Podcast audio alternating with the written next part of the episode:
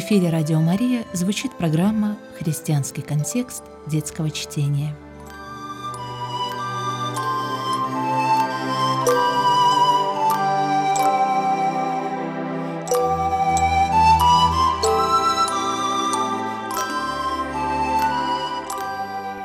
Здравствуйте, уважаемые радиослушатели! В эфире очередная программа «Христианский контекст детского чтения». Я журналист Алексей Пирогов и собеседник постоянного ведущего и автора программы, редактора издательства «Нарния» Анны Гадинер. Здравствуйте, Анна. Здравствуйте, Алексей. Здравствуйте, дорогие радиослушатели. О чем мы сегодня поговорим? Может быть, напомним тем радиослушателям, которые не слышали предыдущие программы, о чем мы говорили? Мы говорили уже несколько передач о том, что такое защита ребенка, защита ребенка взрослыми, как надо защищать, от чего защищать, когда получается, когда не получается защищать. И последний раз мы говорили о том, что защита взрослых, она дарит ребенку радость, надежду на радость. Вот, пожалуй, мы об этом говорили. Но сегодня мне хотелось бы продолжить эту тему и поговорить дальше. Защита взрослых дарит ребенку надежду на радость. В прошлый раз мы э, читали рассказ Олега Кургузова «Тепло наших чувств» и говорили о том, как это возможно в семье. Но в этот раз мы поговорим о том, как это немножко шире семьи как говорить о том, что защита ребенка взрослыми дарит надежду на радость, если случаются какие-то трудные обстоятельства в жизни. Вот, например, книга Юлии Кузнецовой «Выдуманный жучок». Я сейчас прочту небольшой отрывок, Алексей, и мы тогда с вами попробуем разобраться, в чем здесь защита, какую надежду она дарит – и есть ли это надежда на радость. Вот смотрите, это отрывок из рассказа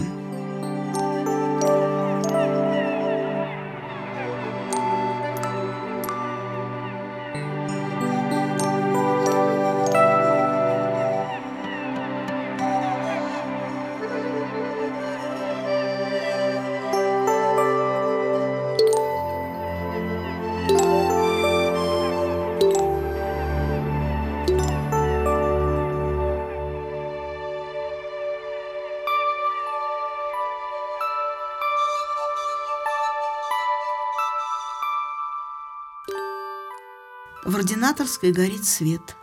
Там кто-то ходит, двое.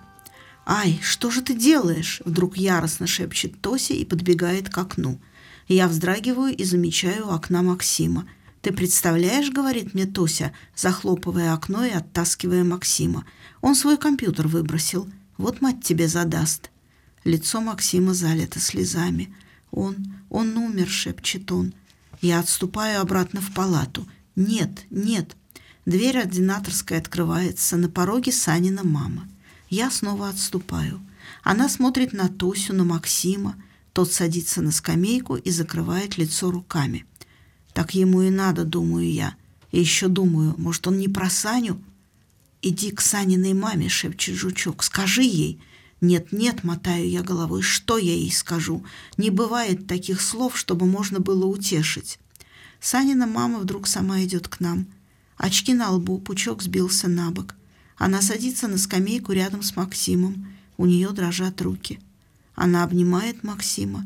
Он приваливается к ней, как медвежонок, и рыдает. Громко, басом, за них двоих, за все отделение. «Этого не бывает», — плачет он. «Дети не умирают». Она молча гладит его по спине. «Нет, нет, я не хочу!» — кричит Максим. «Идиот!» — хочу крикнуть я. «Раз ты не хочешь, — тихо говорит мама Сани, — то когда вырастешь, станешь врачом и придумаешь лекарства, чтобы люди не умирали». Максим обрывает плач и выпрямляется. «Как в компьютерной игре?» «Да». Ее «да» такое тихое, что похоже не на звук, а на вздрагивание неяркой лампочки на Тосином столе. Он молчит. Потом у него вырывается «А я? Я такое средство придумаю, ну, лекарство, чтобы Саня вернулся.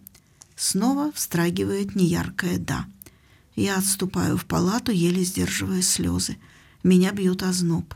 «Мама, скорее к маме под одеяло». Я сажусь на кровать, протягиваю руку, но мама и сама разворачивается, ловит мою руку и притягивает меня к себе. Я чувствую на лбу ее теплые слезы, прижимаюсь к ней изо всех сил и шепчу «Мамочка, милая, когда-нибудь это кончится».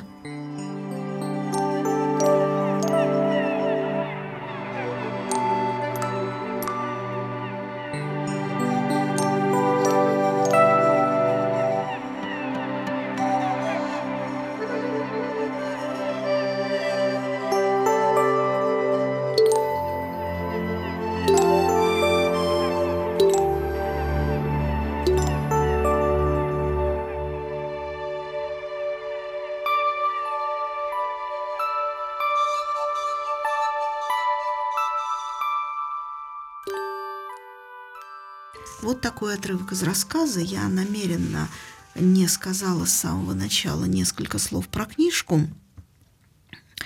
Э, эта книжка «Больничные рассказы». Они написаны автором по собственным впечатлениям, когда она с своей маленькой дочкой лежала в больнице. И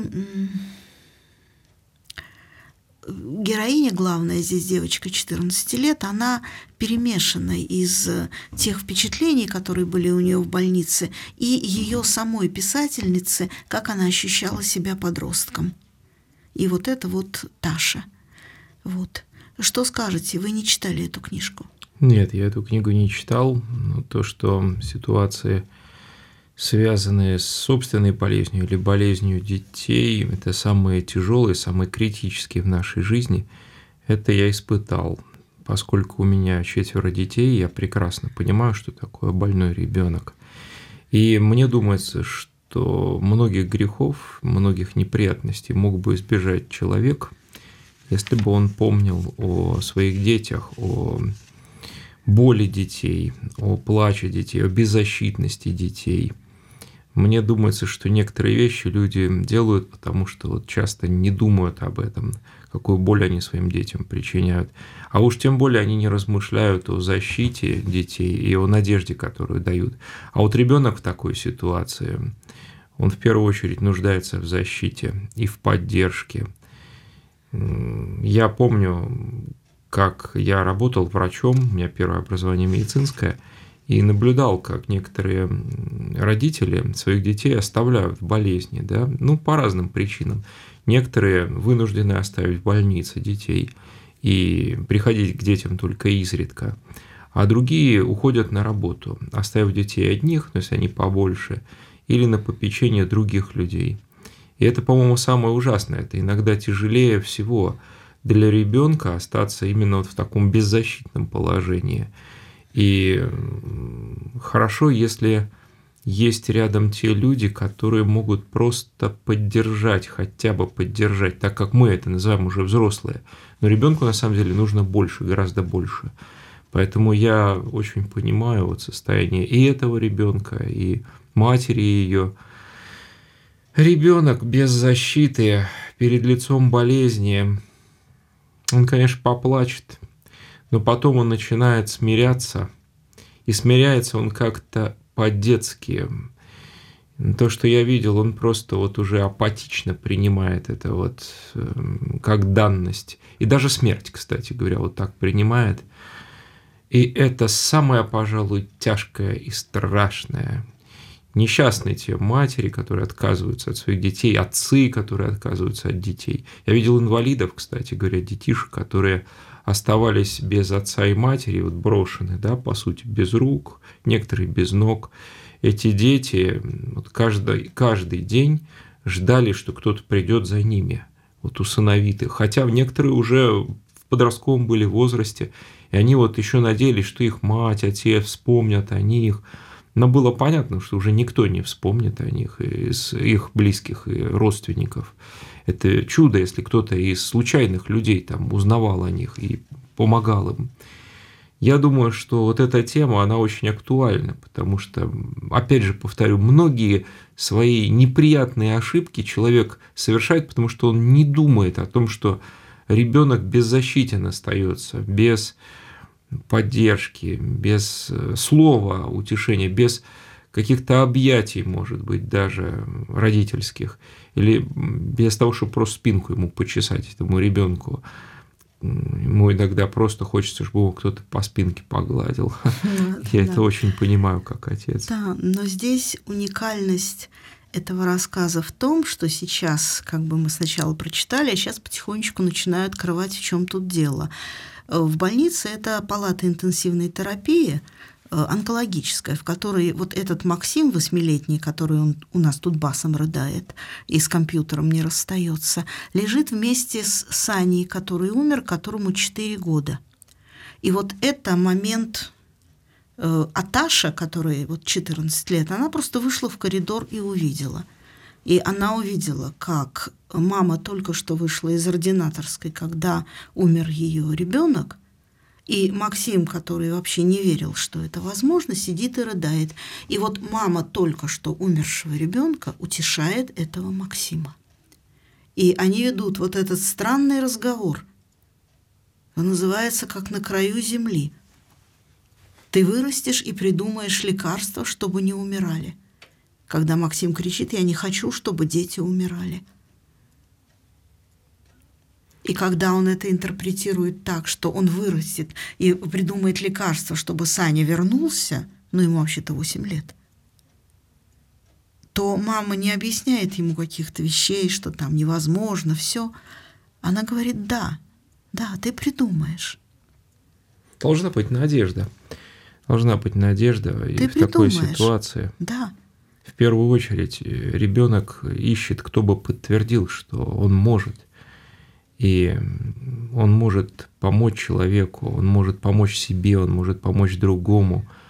Без надежды вообще смертельную болезнь не перенести. Да, вот здесь, понимаете, она только что вышла из ординаторской, поговорила о смерти своего ребенка, и очки на, на лбу пучок сбился на бок. Она садится на скамейку рядом с Максимом, у нее дрожат руки, она обнимает Максима – он приваливается к ней, как медвежонок, и рыдает, громко, басом за них двоих, за все отделение. Понимаете? Угу. И вот это вот какая-то вот очень высокая планка как бы такого человеческого подвига. Казалось бы, у нее только что умер ребенок.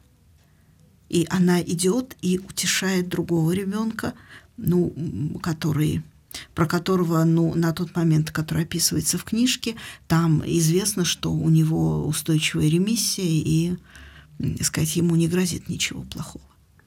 Только отдавая другим, мы получаем. И человек, который не может уже заботиться ни о ком, он себя чувствует вдвойне несчастным. Если ты в такой критический момент поворачиваешься к тому, кто рядом с тобой, тебе становится легче. Это даже не психологи, это практика об этом говорит. И я очень понимаю, что она видит необходимость помощи, да, и знает, как это сделать. Это, ну, это счастье вот наткнуться на такого человека, встретиться с ним. Угу. Потому что часто наоборот ведь бывает. Человеку безразлично, и нет никакой надежды. И рядом с тобой люди бегут, проносятся мимо, и ты остаешься один на один со своей болью, со своим страданием, с болезнью. И если кто-то остановился и толково хотя бы тебя выслушал, вот это уже дает некоторую защиту. А если заронил в тебя, в твою душу зерна надежды, это вообще великое дело. Может быть, он ну, тем самым ну, не знаю, даже себе заслужил некоторое, некоторое духовное богатство. Да, как удивительно, она разделила с ним, э, сказать, его горе, а он с ней ее. Хотя он ребенок и совершенно не понимает, вот, что он это делает. Вот такой вот отрывочек. Мне хотелось его почитать, чтобы как бы взять с очень такой сложной ноты. Вот, как, как защищать, как утешать э, ребенка, где те твердые основания, о которых мы говорили, когда случаются вот такие вещи, когда случаются болезнь, неизлечимая болезнь и даже смерть.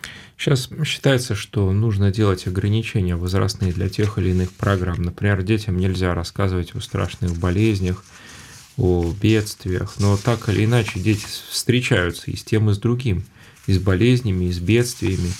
И ведь тут еще очень важно иметь нашу реакцию на то, что с детьми происходит, да, вот как родителей, как наставников, как друзей. В конце концов, мы можем дать им некоторую защиту. И, ну, если уж повезет, заронить надежду. Конечно, я небольшой мастер так беседовать, чтобы вот именно дать надежду человеку. Мне думается, это талант нужен. Еще и то, что человек чувствует, когда он из глубины своего горя может разделить горе ребенка. Так, так вот, как здесь. Да, но это вот и есть, мне кажется, высшее проявление любви.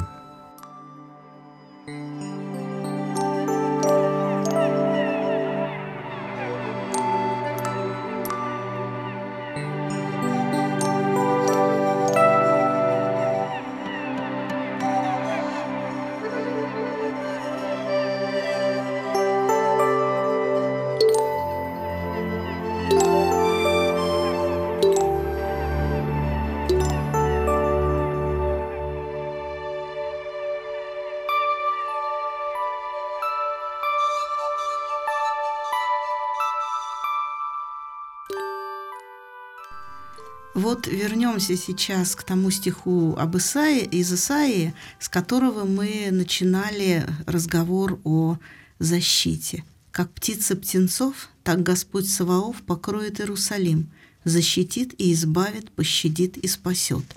Вот только что мы говорили о том, как это бывает в достаточно страшных ситуациях, каким человек может быть, какой может быть мать, когда она становится той самой птицей, которая защищает птенца, даже не своего птенца, а, сказать, птенца, который просто на дороге попался. Вот. А сейчас мне хотелось бы поговорить о том, как э, это бывает в обычной жизни, где нет тяжелых болезней, где есть просто некоторая повседневность. Помним, да, что мы читали рассказы и анализировали их как э, тексты о надежде. Я сейчас напомню, о чем мы говорили про надежду, и потом мы с вами прочитаем рассказ и попробуем его проанализировать. Надежда на счастливое будущее занимает в жизни человека значительное место, и обетование Божье открывает человеку великолепие этого будущего. Это некоторые богословские измерения надежды. Участие в этом счастливом будущем зависит от верной и терпеливой любви, в чем человек не может полагаться на свои силы. Укоренившись в вере и уповании, надежда может вдохновлять человека, хотя и требует терпения в испытаниях и страданиях. Надежда радостна даже в страдании, ибо слава небесная так велика, что ее отблеск распространяется на настоящее. Ну и вопросы к тексту произведения. Какие надежды есть у героев и как проявляются они в конкретных словах, событиях, поступках? Сбываются ли эти надежды и каковы их последствия? Прослеживаются ли в тексте несбывшиеся, обманутые или ложные надежды? А теперь давайте почитаем с вами Алексей рассказ Артура Геворгизова «Драма в одном действии». Э, я думаю, что я буду читать за ученика Рубашкина, худенького растрепанного мальчика, а вы за преподавателя по фортепиано, здоровенный мужик под два метра. Хорошо, я как раз на него похож, хотя на фортепиано не умею играть. И это не важно. Вот, также читайте, пожалуйста, за автора вступления.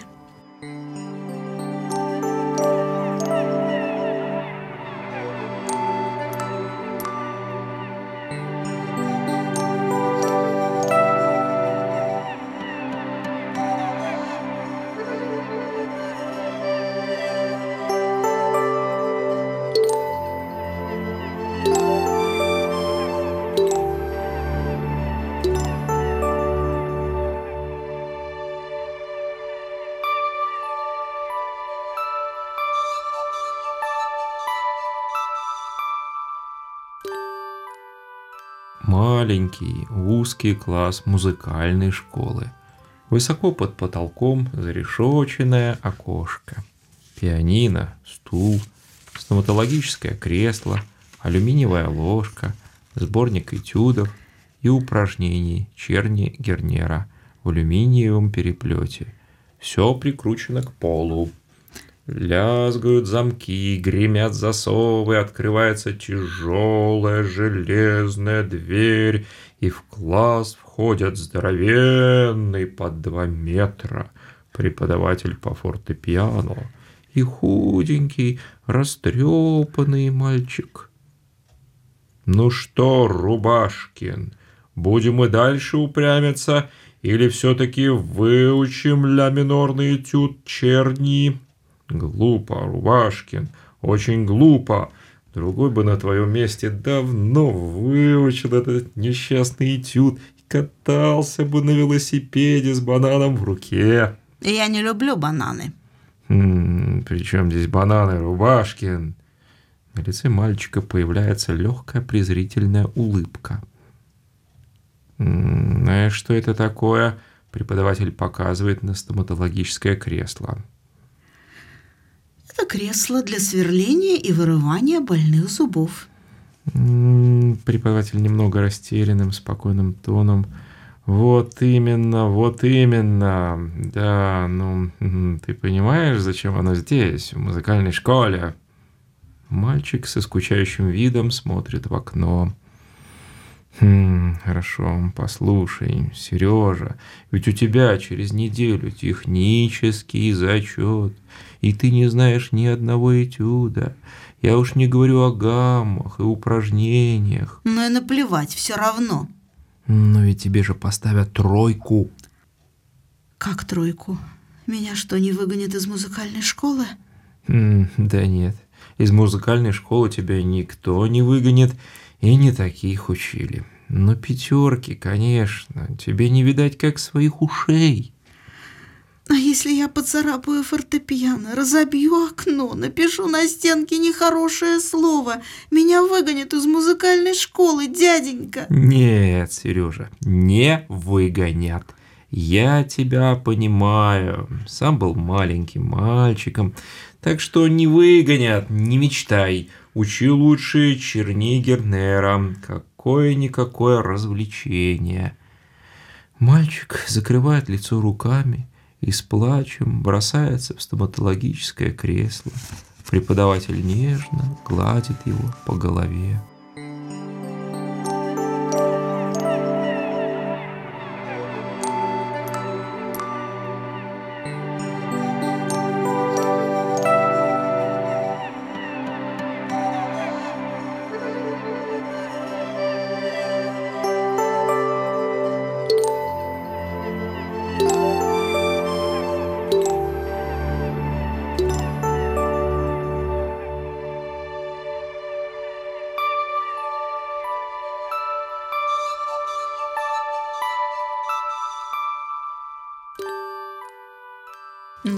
Вам этот рассказ? Юмористический рассказ. Очень напоминает мне подобные истории, которые я слышал непосредственно от участников обучения в музыкальной школе, которое было как раз по такому же типу, так скажем, издевательства и муштра, и жесткие рамки, и запугивания – ну разве не так? У нас часто все делается, как говорится, из-под палки. Все, не вырвешься, попал в историю, будешь учиться, никуда не уйдешь. Я тебя посажу здесь, вот здесь, на этот вертящийся стульчик, подложу под твои пальчики детские, карандашики остренькие, и будешь ты играть мне собачий вальс, пока тут сам не станешь лаять. Как это знакомо. Тут надо сказать, что э, Артур Геворгизов, он музыкант и преподаватель э, и он сам много лет работал в музыкальной школе. Так что можно сказать, что это список с натуры. Конечно, это с натуры. Узнаю, узнаю.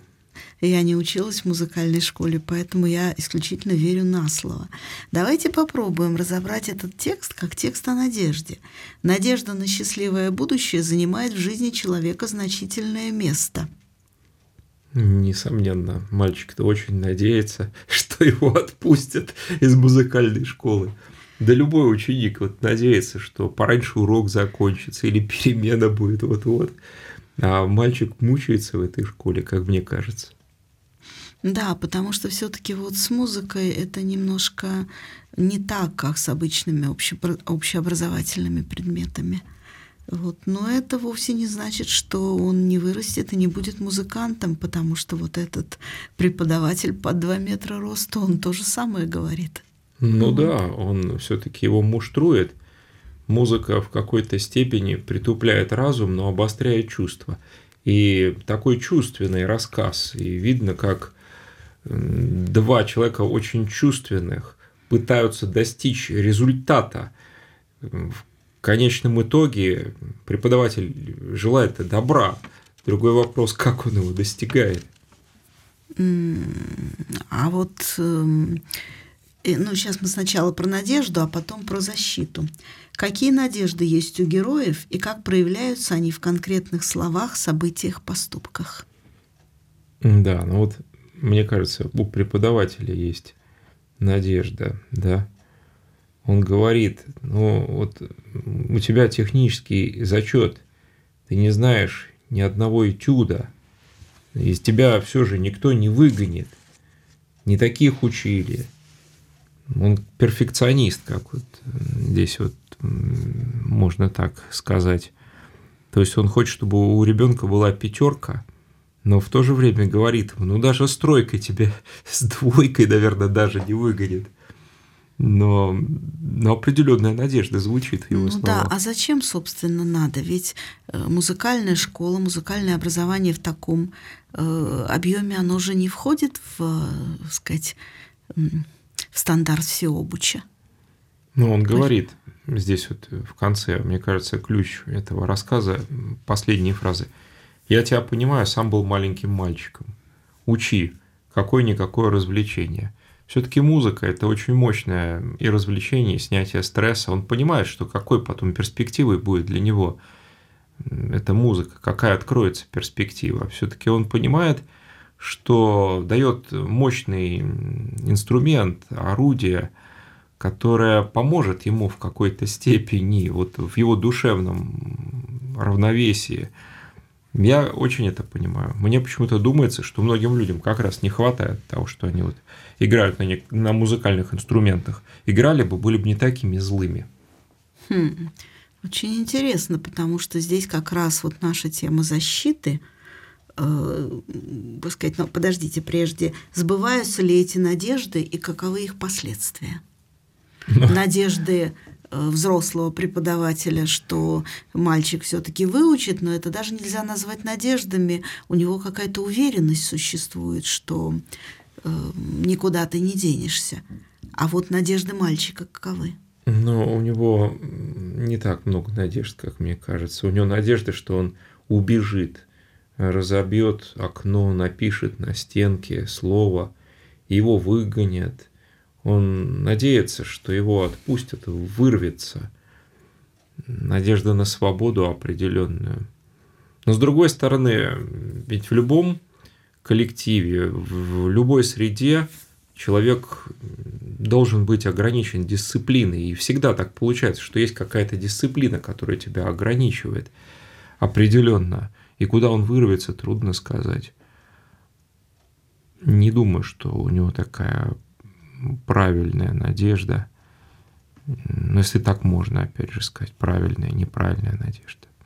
Ну, надежда, которая принесет, э, которая даст хорошие последствия, и, или надежда, которая будет иметь плохие последствия. Плохие, потому что у ребенка, на мой взгляд, не должно быть свободного времени.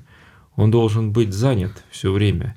А свободное время ведет не просто к безделью, а вакуум всегда заполняется. Заполняется пустотой какой-то вот греховной, суетной. Опять же, тем, что человек впоследствии увидев, сожалеет. Ну, а время для игр, время для раздумий. Помните, как Полианна говорила, когда тетя Полли заняла всю ее жизнь, она с ужасом сказала, а когда же жить? Но это не пустое время. Раздумие а, – это определенное усилие. Ведь, раздумья, прогулки, да, игры. Это, это усилия. Ведь угу. многие, мне кажется, не, не так много раздумывают, они просто готовы принимают. И сейчас для этого все возможности. Вот сидит и воспринимает уже готовую информацию, уже концентрированную. Раздумие – это усилие. Это mm усилие. И для него, конечно, но нужно время, понятно. Но это не пустое время. Это, это время труда. Раздумие – это труд мыслительный процесс. Почему, вот, например, расход энергии у работников умственного труда достаточно большой, может быть, как у таксистов или экскаваторщиков у некоторых, потому что это труд. Угу. И ребенок не может же просто так вот сидеть и размышлять. Он к этому должен быть приучен. Поэтому ребенок, отпущенный из музыкальной школы, скорее всего, побежит куда-то по лужам, если есть деньги, то купит что-то, вот, или присоединится к компании, которая побежит дальше, там, ну, может быть, хорошее место, может быть, не в Но очень. Здесь э, речь идет не о том, что его отпустят с этого урока, а о том, что его вообще отчислят из музыкальной ну, да. школы. Вот тут вернемся к тому, что мы сказали. Вы говорили и про музыкальную школу, и к нашей защите, и про музыку вообще. Так что же получается для ребенка защита, когда он вот так вот мучается, и ну, родители решают забрать ребенка из музыкальной школы или нет? Это не обязательное обучение. Или защита, вот то, что вот тут вот так вот смешно изображено с стоматологическим креслом, с тюремным окошком под потолком и с двухметровым преподавателем э, против худенького Рубашкина. Что защита? Защита та, что ему преподаватель говорит, слушай, лучше не дури, а учись, все равно никуда не деваться. Или все-таки защита в том, что его родители послушают его и, предположим, заберут его из музыкальной школы? Защита в родителях, конечно. А не случайно здесь все сравнивается со стоматологическим кабинетом. Угу. И вот этот стульчик около фортепиано вращающийся, мальчику кажется стоматологическим креслом. Угу. Так ведь и бывает, когда ребенок чего-то не хочет, его воображение дорисовывает моментально. Вот э, в гномике, стоящем во дворе, ребенок видит уже какого-то полицейского в, скажем, стуки в дверь, возможно, он там слышит шаги незнакомого человека и так далее. Мне думается, что защита в семье, но давление, которое вот есть в нашем таком образовательном процессе, да оно всегда присутствует. Это такая немецкая, как мне кажется, система, да не обидятся немцы, когда человека нужно вот сначала давить-давить, а потом он расправится, и как птичка полетит. Но это так не со всеми бывает. Но вы же вот говорили несколько минут назад, как прекрасно, когда человек все-таки умеет играть на инструментах, когда музыка для него нечто не чужое. Вот. И получается, что для этого как бы вот то, что то, на что работает учитель, это защита ребенка в будущем. Да. Получается. Да. Защита от стресса. А сейчас? А сейчас видится наказанием да, понимаете, вот это к вопросу о том, что защита. Может ли это... До сих пор мы говорили о вещах, э, сказать, о защите, которая как бы кажется однозначной, что ребенка нужно вот встать между ним и горем, нужно его обнять, приласкать и прочее. А вот здесь не очевидно, потому что вот то, что вы говорите, для меня удивительно – я бы считала, что защитой было бы, если ребенок настолько не хочет заниматься музыкой, то защитой было бы его забрать из музыкальной школы. Но рассказ явно не дает, он не выводит на эту мысль. Нет, он выводит. иронично, он э, преувеличенно, гротескно высмеивает, но он высмеивает в основе правильность того, что э, если у тебя есть музыкальные способности, учись музыке. Это не значит, что ты будешь там музыкантом, но ты будешь знать э, огромный мир. Получается да. так? Ты открываешь себе мир. И в этом мире иногда даже лучше, чем в обычном реальном мире. Может быть, тот мир как раз и есть реальный. Но я не хочу тут философствовать. Вот мир музыки, музыканты, мне кажется, счастливые люди. И вот этот преподаватель понимает это. Но все достигается муштрой. А балерины, танцоры, разве ну, не муштра? Это безумная муштра, конечно. Это же просто ломка человека. Ломка его психики, в какой-то степени эмоций. Но это еще огромный труд, конечно огромный. И труд. Вот. Хороший музыкант – это талант плюс муштра и хорошая школа. Мне кажется, может быть, я ошибаюсь. Вот здоровенный мужик по 2 метра ростом – это немножко, конечно, утрировано. Но тут все утрировано. Да. Вопрос, эм, для чего утрировано? Ну, чтобы человек, наверное, осознал – как дается, да, это прекрасная музыка, которую он слышит, да, в филармонии, скажем. Вот так человека подавят лет 20, а потом, глядишь, и композитор. Ну или исполнитель мирового уровня. Вот. Ну вот я иногда беседую с музыкантами, спрашиваю, сколько они занимаются – Некоторые говорят, э, сейчас мало, 5 часов в день. Но это же потрясающе. Ну, кто из нас э, не хочет увильнуть там с работы, да, которую он делает не по зову души, но это значит по зову души. Мало 5 часов, да, говорят, больше занимаемся перед концертами, там трудно даже измерить. Вот течение суток спим мало, очень много, очень много репетируем. И это делается уже потом, потому что ты это очень любишь. Вот. Получается, мне кажется, стерпится, слюбится. Сначала не любит, а потом постепенно осознает, как со своим призванием. Тяжело везде, а где легко – это понятно. Но смотрите, вот какая интересная штука. Здесь в этом рассказе получаются несбывшиеся надежды э, ученика Рубашкина, Сережи Рубашкина. Но эти несбывшиеся надежды, что его выгонят из музыкальной школы, если мы говорим о каком-то, о какой-то перспективе, мы можем говорить, что это обманутые надежды на счастливое будущее.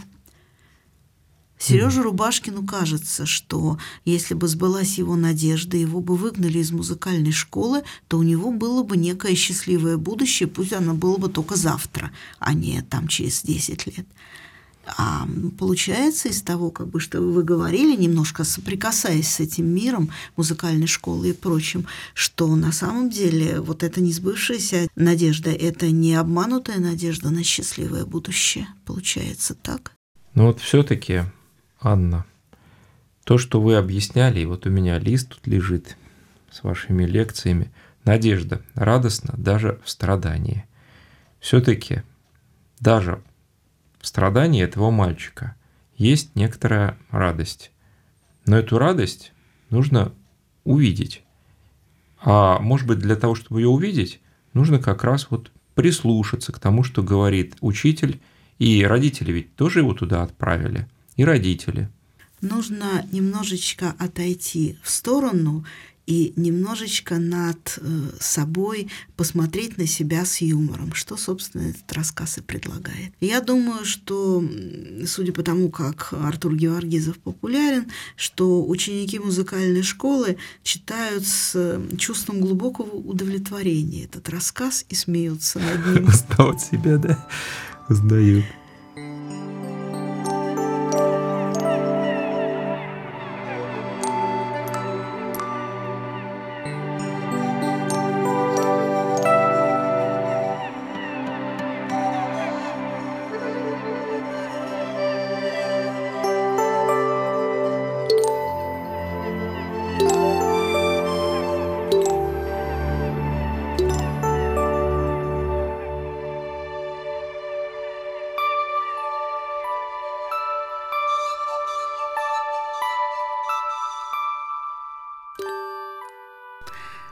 Сейчас мне хотелось бы поговорить о том, что такое защита ребенка, когда человек не может его защитить. Ни родители, которых уже нету, ни другие взрослые, которые хотели бы защитить, но не имеют возможности в связи с какими-нибудь очень сложными обстоятельствами. У меня здесь несколько отрывков из книжки, недавно вышедшей, писатель Ури Орлев, лауреат золотой медали Андерсона. Книжка его называется «Беги, малыш, беги». И она написана по следам одной судьбы одного человека, с которым он встретился где-то в Иерусалиме, и он мальчиком был во время Второй мировой войны в Польше и потерял обеих родителей и выжил. И все эти годы он бежал. Бежал от одних людей к другим.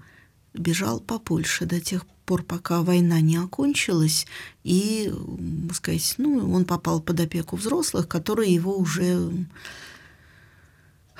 увезли в детский дом и заботились о ним и прочее. Мне хочется сейчас прочитать несколько отрывков, чтобы можно было увидеть, как Бог может защищать тогда, когда человек на это уже не способен в силу разных обстоятельств. Вот, пожалуйста, Алексей, прочтите первый отрывочек маленький. «Это еврейские дети», — сказал крестьянин. «Иди к ним, малыш». Он спешился сам, снял Давида и поставил его на землю. Потом достал из кармана два куска сахара и ломоть хлеба. Один кусок сахара и хлеб он протянул Давиду, а второй кусок дал лошади и дружески похлопал ее по шее. Потом положил левую руку на голову Давида начертил большим пальцем правой руки знак креста на его лбу и сказал «Храни тебя, Матерь Божия, малыш». Прошел, наверное, год после этого события, и мальчик уже не называется еврейским именем Давид. Он взял имя своего соседа по довоенной жизни, мальчика Юрока, и он э, работал на ферме у одной женщины. И вот что произошло. «Не беспокойся, я положила внутрь все, что нашла в твоей прежней куртке», — сказала она, увидев его просительный взгляд. «И бутылку воды тоже. Тебе нужно еще что-нибудь в дорогу?» «Да», — сказал Юрок, — «веревку, спички и мою палку». Фрау Герман послала кого-то принести ему веревку, несколько коробков спичек и палку, которая служила ему, когда он пас ее коров. «Храни тебя Бог», — взволнованно сказала она на прощание. Юрок поцеловал ей руку и вышел из дому. Прошло еще какое-то время, тоже полгода или год, и он уже работал в другом месте. Несчастный ребенок. Она погладила его по голове, потом быстро заговорила. «Юрок, не обижайся, но тебе придется сейчас же уйти. Я больше ничем не смогу тебе помочь, а немцы могут вернуться и не приходи ко мне больше. У меня уже не осталось сил, ты понимаешь? Да, ты, конечно, понимаешь. У меня даже еды нет, чтобы дать тебе в дорогу. Запомни только, ты должен идти на восток, все время на восток. Ты знаешь, где восток? Это там, где по утрам восходит солнце. С востока идут русские. Постарайся добраться до них. Она перекрестила его. «Боже милосердный, сохрани этого ребенка от всех бед», — сказала она и крупные слезы покатились по ее щекам. И вот следующие два отрывка я тоже вас прошу прочесть, Алексей, это уже из последнего года окончания войны. «Ложись немедленно», — строго сказал солдат. Когда они съехали с моста, солдат остановил лошадей и помог Юрику сойти. Потом протянул руку к коробке с едой и вынул оттуда еще один бутерброд. «Возьми себе на дорогу», — сказал он. «Большое спасибо», — сказал Юрик. «Храни тебя Бог, малыш». Солдат забрался обратно на телегу и поехал дальше по своим делам. И вот там дальше самые последние хозяева, у которых Юрик работал. «Он пришел попрощаться», — объяснил Тадек матери. Юрик проглотил слюну и сказал, «Я остаюсь в доме сирот. «Желание человека заслуживает уважения», — сказал пан Ковальский. «Храни тебя твой Бог», — сказала пани Ковальская и поцеловала его в голову. «Их Бог и наш Бог — это один и тот же Бог», — сказал пан Ковальский. Да, вот так вот. Если бы это не была подлинная история реального человека, то можно было бы сказать, что все эти эпизоды, которые по всей книге разбросаны, что автор их выдумал, и в жизни так не бывает. Защита. Бог через людей подает защиту.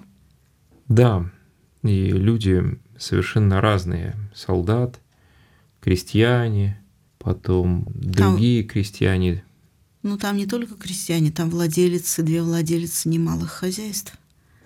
Фермеры. Угу. Подлинные истории самые яркие. И мне кажется, что каждый человек мог бы написать хотя бы одну книгу о своей жизни, и уже было бы интересно. Если вспомнить такие истории, сколько нам Бог помогал через других людей. Сколько раз мы получали защиту, но не в таких ужасных обстоятельствах, но такие обстоятельства, они как раз очень ясно показывают, как действует Бог. Сколько раз, сколько раз протянутая к Нему рука была рукой благословения, именем того, кто мог действительно защитить. Анна, наша программа подходит к концу, и, кажется, самое время подвести некоторый итог. Мы говорили о различных видах защиты – все мы нуждаемся в защите, защита дает надежду, и Бог защищает нас. Но что самое интересное, ведь Бог защищает нас через людей, определенных людей, и, конечно, через некоторые обстоятельства. Но люди прежде всего, и ведь каждый из нас может быть таким защитником для наших ближних. И мне думается, это основное. Иногда нам стоит размышлять о том, кого мы можем защитить рядом с нами, кто нуждается в нашей защите. И сами мы тоже иногда нуждаемся в защите. В конечном итоге все возвращается к Богу. Бог защитник, только делает это опосредованно, через своих детей, через своих слуг. В первую очередь, конечно, нуждаются в защите дети, чтобы они, видя эту защиту со стороны родителей или иных взрослых, или в тяжелых обстоятельствах, или уже в совершенно невозможных обстоятельствах, чтобы они впитывали потихоньку, учились и понимали, что Бог действует через людей. Да, аминь.